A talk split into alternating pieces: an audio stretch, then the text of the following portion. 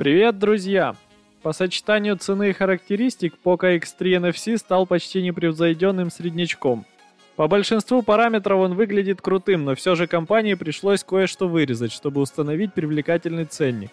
Теперь же она готовится показать прокачанный вариант смартфона Poco X3 Pro. Его должны представить 30 марта. По мере того, как будет приближаться релиз, в сети будет появляться больше инсайдерской информации, касающейся Poco X3 Pro. Сегодня, пожалуй, выложили в сеть одни из самых любопытных сведений, назвали порядок цен на смартфон, а известный сетевой информатор порадовал его изображением. В дизайне Poco X3 Pro прослеживается преемственность с экстерьером младшей версии.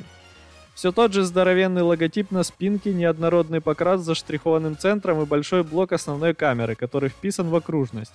Есть стойкая ассоциация, что перед нами все тот же Poco X3, но помимо классических черного и синего цветов предложат бронзовый оттенок. На европейский рынок Poco X3 Pro выйдет в двух модификациях. 6 ГБ оперативной 128 ГБ постоянной памяти и 8 ГБ оперативной 256 ГБ постоянной памяти.